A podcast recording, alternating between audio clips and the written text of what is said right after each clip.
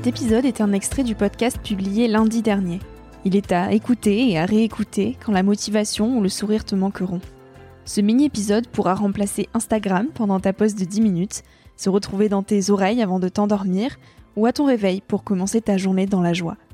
Si cet extrait te plaît et que tu as envie d'en connaître plus sur mon invité de la semaine, l'épisode en entier t'attend chaudement sur Nouvel Oeil.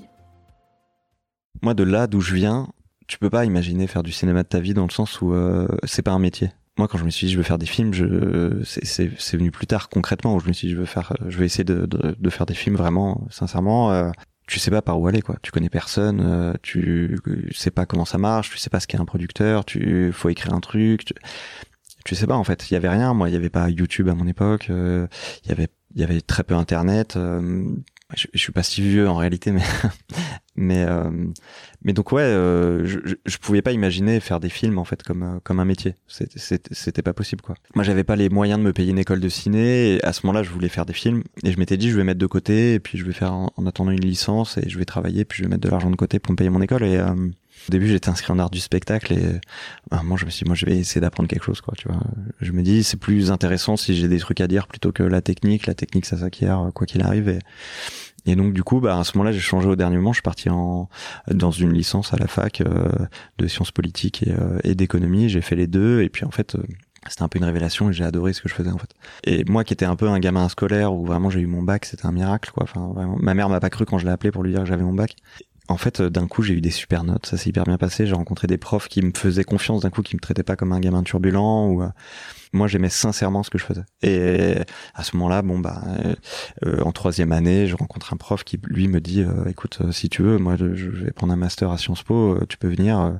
Je lui dis, je, je vais passer le concours. Et il me dit, mais non, mais viens, je, je te fais rentrer sur dossier j'ai un peu trahi parce qu'en fait euh, trois mois plus tard j'ai arrêté les études et euh, je, j'ai quitté euh, j'ai tout quitté pour partir à Paris donc du coup j'ai fait Sciences Po sans vraiment le faire quoi tu vois. J'ai, j'ai le prestige sur le nom mais j'ai pas le diplôme et et c'était pour ça. Et d'un coup j'avais j'avais le sentiment à ce moment-là j'avais pas arrêté l'ambition de faire des films mais j'avais le sentiment que j'aurais quelque chose à raconter quoi.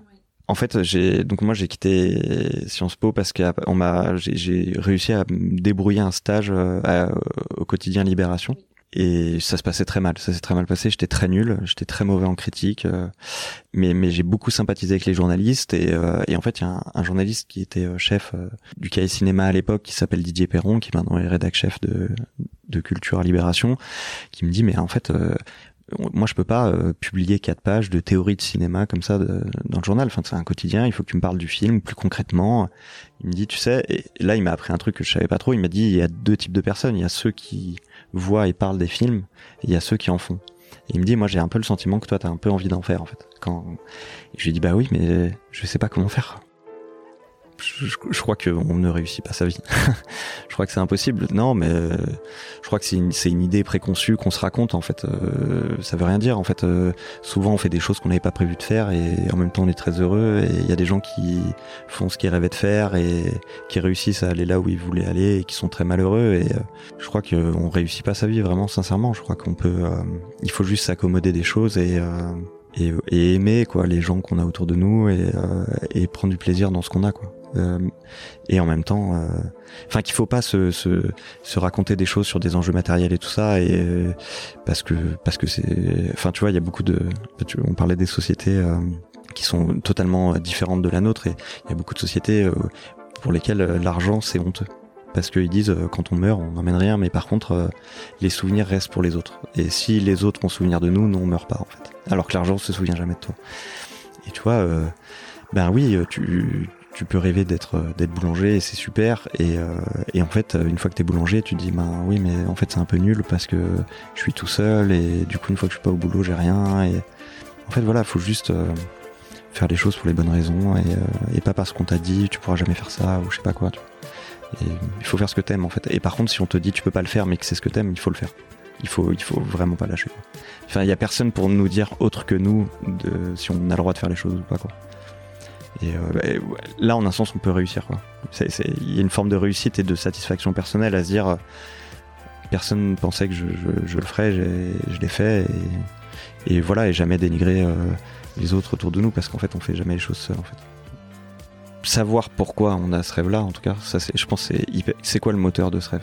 Parce que il faut pas faire les choses pour les mauvaises raisons, vraiment pas. Si on fait les choses par par vengeance ou je sais pas, tu vois, euh, c'est pas une bonne idée. Il faut faire les choses qu'on aime, c'est le plus important parce que en fait, ce qu'on aime, on n'arrive pas à le lâcher, quoi. Vraiment, c'est c'est le, le, moteur qui est comme, ça, qui est qui a, qui a une forme de qui, qui, tire du positif, quoi. Il est il est euh, inépuisable, quoi. Tu vois, il, il est toujours présent. Et après, bah, c'est de bien s'entourer, en fait. C'est que seul, c'est les choses sont sont pas infaisables, mais d'un coup elles se transforment. Moi, je trouve. C'est quand on est en groupe, euh, quand on est avec ses amis, en couple et tout ça. En fait, les choses elles deviennent plus, elles ont plus de sens parce qu'on le fait pas tout seul et qu'il y a les gens pour nous rappeler pourquoi on fait les choses en fait. Et euh, et puis ça nous permet de tenir parce qu'en fait nous on arrête d'y croire euh, souvent, je pense.